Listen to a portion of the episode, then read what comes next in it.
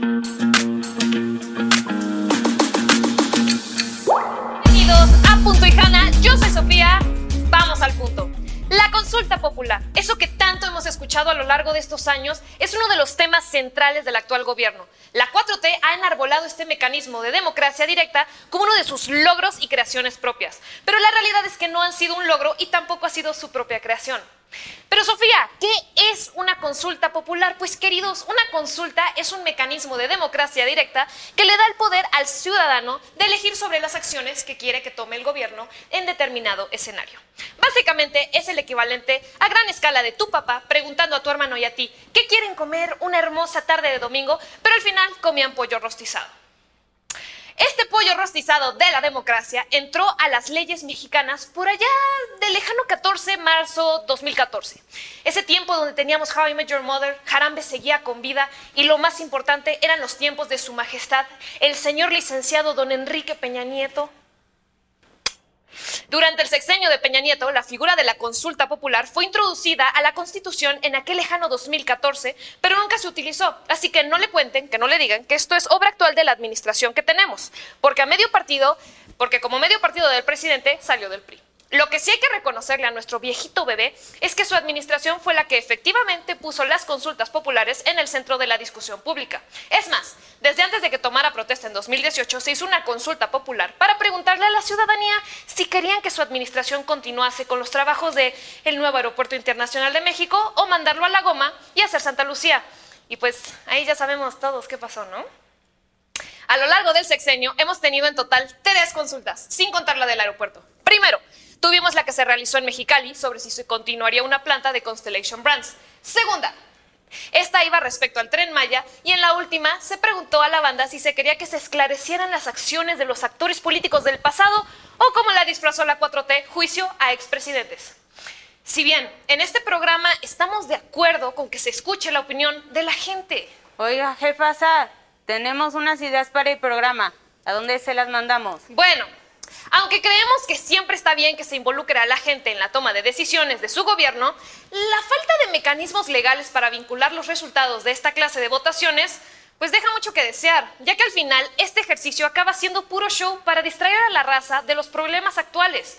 ¿Pero acaso creían que estas tres consultas iban a ser las únicas? Por supuesto que no.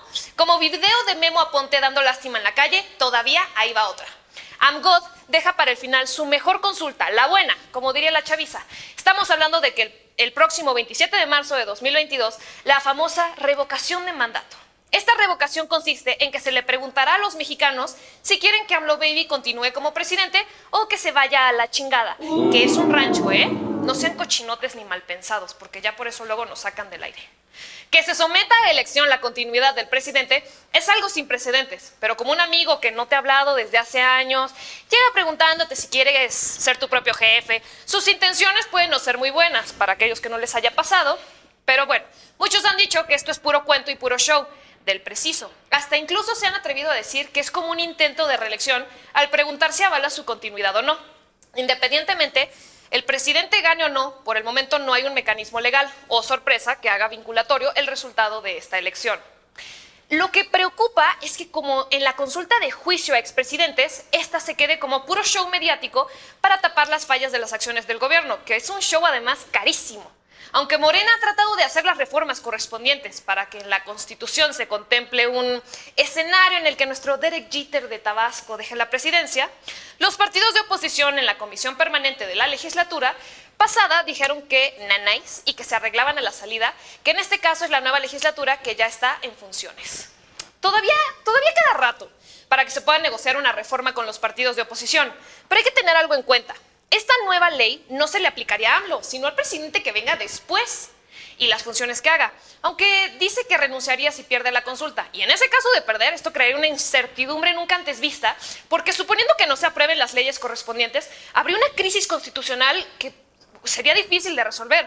Conociendo al viejito santo, esta consulta se va a llevar a cabo con o sin leyes que hagan vinculatorio el resultado. Y aunque ya sabemos que se quedará el viejito, también sabemos que esto será como las otras consultas de la 4T, caras, sin sentido y sin ningún sustento legal. Yo soy punto y vamos a Sofía.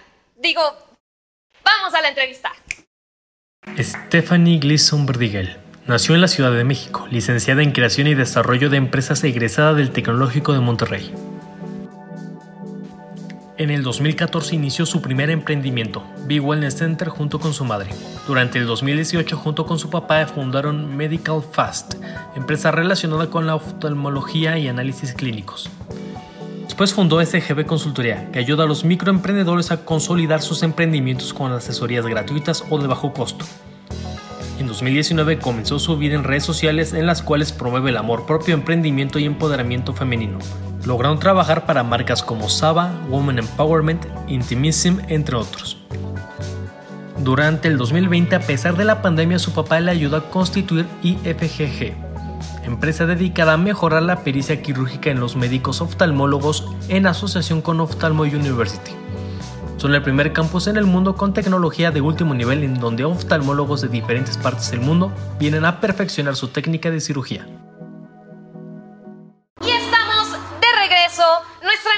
del día de hoy, como ya vieron en la cortinilla, pero necesita una introducción más, es Steffi Gleason. Steffi, muchísimas gracias por estar aquí con nosotros el día de hoy. ¿Cómo estás, amiga? Muy bien, ¿y tú? Qué, Qué Siéntate, ahí tienes agüita. Ay, muchas gracias, Sof. Déjame tomar un poco de agua porque... Porque los nervios atacan. Los nervios ya, ya empecé a temblar un poco. Oye, Steffi, es un súper honor tenerte aquí. O sea, creo que en, la cortinilla mostramos el por qué te trajimos aquí, por todo lo que has logrado alrededor de tu carrera, tanto profesional como personal. de verdad, Sof, muchísimas gracias por invitarme, muchísimas gracias por, pues, por contemplarme a mí. Este, digo, aparte, no sé si sepan, pero aparte de, de esta entrevista somos amigas. Y verte crecer de esta manera, hasta me tembló este el mundo y se me puso la piel bien chinita. Dije, como, ¿a poco sí, Sofía? Qué padre verte así. ¿A poco sí fue? Qué padre, amiga. Muchas gracias por invitarme, de no, verdad. gracias a ti. Pues empecemos por el principio. es buenísimo. Pues quería que nos empezaras contando un poquito cómo empezaste a tener toda esta mente emprendedora, ¿no? Porque siempre, siempre, sobre todo estando en la institución en la que estamos, nos dicen que el rayo y que hay que ser emprendedores desde que nacemos, pero pues cuéntanos tú cómo empezaste por ahí. Pues yo vengo de una familia súper pro mujer, la verdad mi papá es una persona que siempre nos ha empoderado para hacer lo que queramos hacer en cuestión de nuestros sueños y mi mamá es una persona súper echada para adelante, entonces desde, chiquitita vi como este crecimiento de mi mamá siendo una empresaria, mi papá siendo un empresario, que venían desde cero y constantemente me estaban eh, enseñando cómo hacer negocios o gánate el pan de día a día o si quieres este 20 pesos ve y este, lava este baño o hace estas cosas, o ya sabes, o sea, como que nunca tuve este, una idea de negocios diferente, siempre crecí en una familia de emprendedores. Mis papás este, son muy exitosos, gracias a Dios, tienen muchísimas cosas ahorita por todo el trabajo que han hecho y me enseñaron desde chiquita a luchar por mis sueños de una manera distinta a otros papás, se puede decir. Entonces, la verdad es que desde muy chiquita yo he estado como involucrada en el mundo del emprendimiento y ya después, pues ahora sí que el alma mater, ¿no? Siendo orgullosamente Exatec eh, y graduada de creación y desarrollo de empresas, pues ahí fue para arriba también. Chócala. no, pero qué padre. Y por ejemplo, antes de entrar justo a la carrera que tiene que ver con creación de empresas, ¿tú qué hiciste antes? O pues mi mamá, este, desde muy chavita, desde los 18 años, estuvo como impulsándome para hacerme responsable financieramente, se podría decir, con el tema de el SAT, que ahora sí que equivale con el SAT. La verdad es que sí estaba muy cañón. En ese momento de mi vida yo le tenía mucho miedo como a esas responsabilidades fiscales hasta la fecha, a los 18, 17 años. Que mi papá, mi mamá era como, no, yo te voy a ayudar y que no sé qué. Y este, justo fue mi primer emprendimiento, que mi mamá lo inició, es un spa y ha ido creciendo y yo me he ido involucrando cada vez más en el emprendimiento en el proyecto conforme he crecido, conforme tengo más conocimiento y también conforme pues he tenido más herramientas para poder tomar decisiones, ¿no? Pero como que fue mi primer acercamiento eh, a este tema del emprendimiento, se podría decir. Y pues sí, con mucho miedo, ¿eh? Estaba muy chiquita, la verdad. sí, ahorita lo pienso y digo, ¿por qué hiciste eso? Pero, Pero entonces ese primer emprendimiento sigue. Sí, de ya ahorita ya tiene pues ya mucho tiempo, desde los 18 tengo 25. no soy tan vieja, pero o sea, sí ya tiene bastante tiempo. Eh, ahorita ya se convirtió en un centro integral de salud este, y belleza, en donde ya contamos con cirujanos plásticos, con nutriólogos, en donde ya le damos como un servicio un poquito más integral. Y de ahí me lanzó a que no solo decidiste emprender desde pequeña y así, sino que decidiste lanzarte al sector médico. Ya O sea, ni siquiera de que "Ah, voy a hacer sudaderas. Se vale, se Se vale. vale, se vale, pero, pero Sí, bueno, no. cada quien, ¿no? La neta, como que sí me metí a un sector bien complicado, este, sobre todo como en el tema de mujeres, ¿no? ¿Por qué? Pues es, es, este, rodeado de médicos. Yo estoy en una especialidad de, de- muy, muy especializada, que es la oftalmología. Bueno, ahorita ya un poquito variando con algunos este, proyectos también en puerta, pero al principio sí era muy complicado. Yo recuerdo en la carrera que sí era, bueno, vete y véndele a un oftalmólogo y era, ah, perfecto, voy y vendo café. Obviamente no tenía idea de los productos, hasta la fecha yo creo que no tengo tanta idea todavía. Ajá. Este, pero mi mamá, la verdad, te digo, mi papá siempre la ha empoderado y mi papá siempre ha sido una persona de, no lo sabes, pues apréndelo, ¿no? O sea, de que muévete, o sea, de que hazlo. O sea, aunque vendas 100 pesos, hazlo. Y pues dije, bueno, me voy con el negocio familiar. Al principio yo quería hacer un restaurante ¿De qué? eh, de comida mexicana porque amo comer. Ay, ¿quién no va a comer, Sof? Pero, No va a comer. pero la verdad es que sí era muy complicado entrar a, a un negocio que no tenía ni idea y nada más era un gusto culposo, que algún día haré un restaurante, ¿no? Pero sí era como algo más complicado. Y mi papá me dijo, oye, ¿por qué no innovas la empresa familiar? Este, antes de pandemia, pues era mucho más fácil, ahorita cambió todo. Pero me dijo, hay oportunidades de negocio importantes, tú puedes hacer esto y vas a hacer lo otro, y hacer este, esta parte del e-commerce que todavía no entiendo muy bien de qué se trata.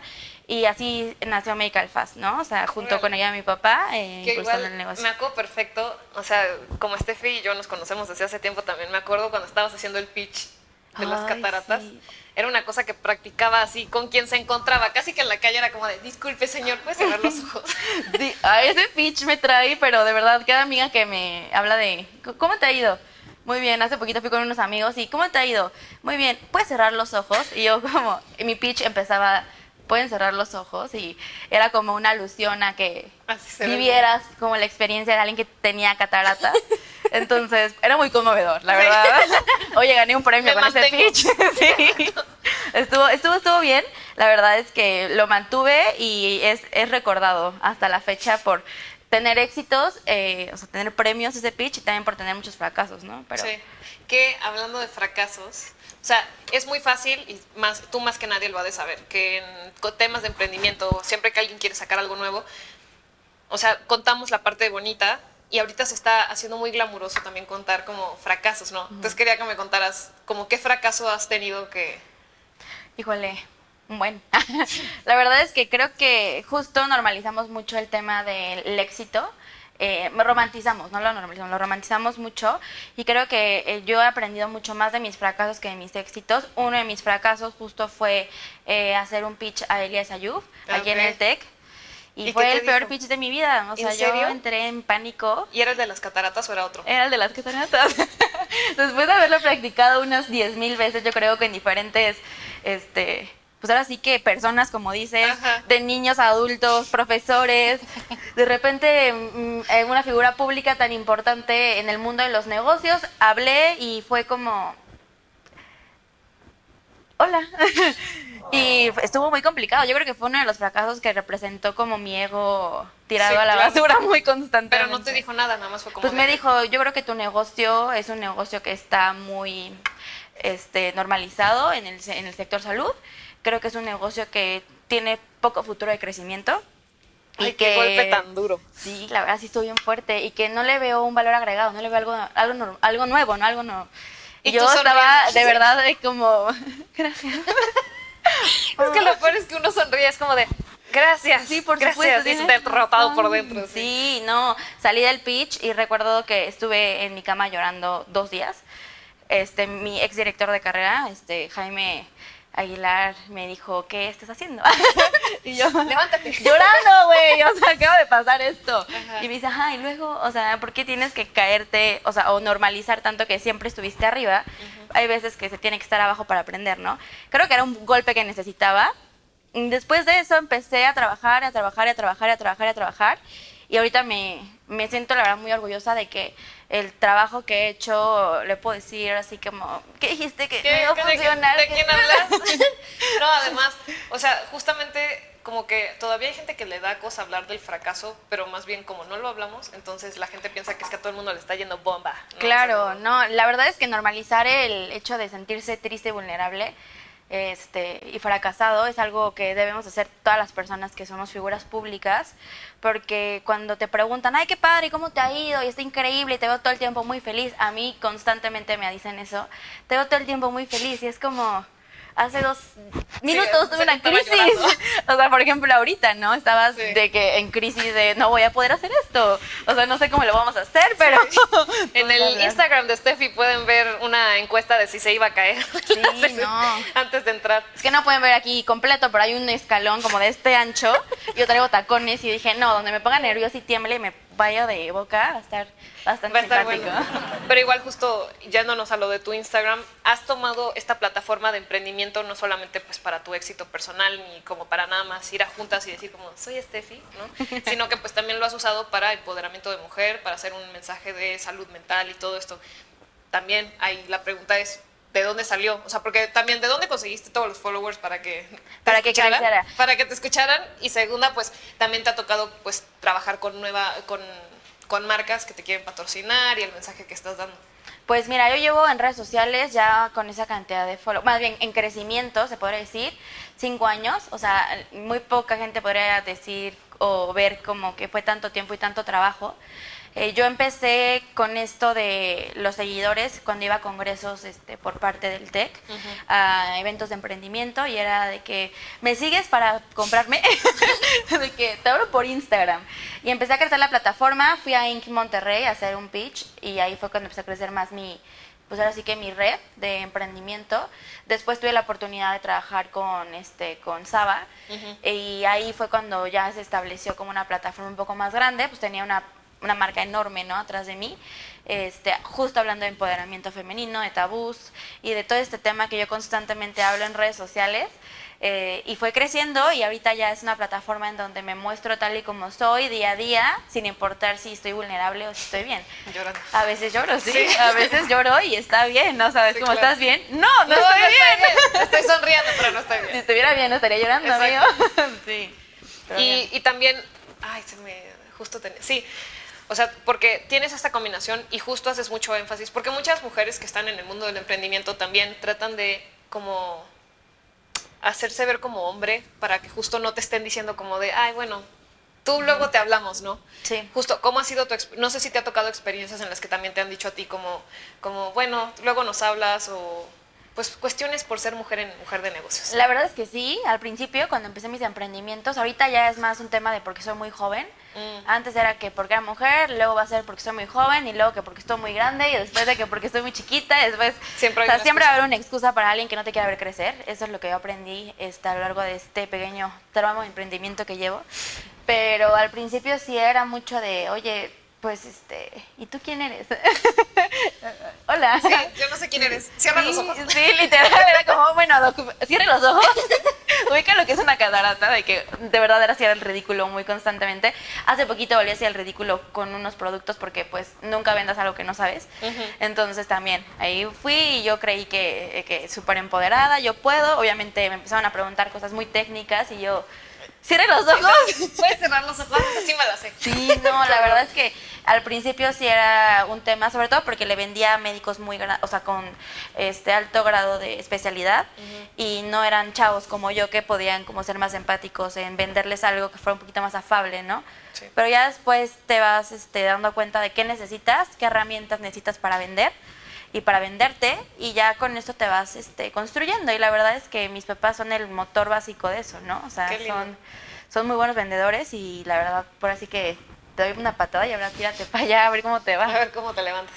Y ya, última pregunta para irnos a nuestra super dinámica. ¿Qué, qué viene?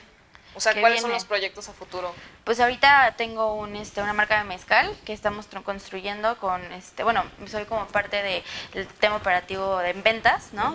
De un amigo que tiene una, está construyendo su marca. Eh, la consultoría de micropymes, la verdad es que la quiero consolidar un poco más, eh, que es algo que me encanta hacer. Y me gustaría hacer este, una cafetería. De verdad tengo muchas ganas desde que, desde que tengo memoria de hacer algo con, con respecto al café y tal vez ese sea el próximo proyecto. Eso está lindo. Está lindo. Pues justo Truco, que estuvo aquí la semana pasada, quería abrir un restaurante ahí. Échale un ring. Capaz termina haciendo... algo. Márcame, seguro Márcame, márcame, Truco. Y pues cabe, cabe decirte, Steffi, que de verdad estamos súper agradecidos de que hayas venido y nos contaras un poquito de toda tu trayectoria y que además jugaras Ya sabes esto con que nosotros. Me presto para todo. para todo. Para todo. Pero bueno. A todos los que nos están viendo, también muchísimas gracias por estar aquí con nosotros esta hermosa noche de martes. Y les recordamos que estamos aquí todos los martes a las 8 de la noche con un nuevo invitado y nuevo monólogo. Y también recuerden que todos nuestros episodios se hacen podcast que pueden escuchar en Spotify. O sea, ¿qué más podrían pedir? Ya sé. Pero bueno, nos vemos la próxima semana en este mismo horario, en este mismo canal y no se lo vayan a perder. Hasta la próxima.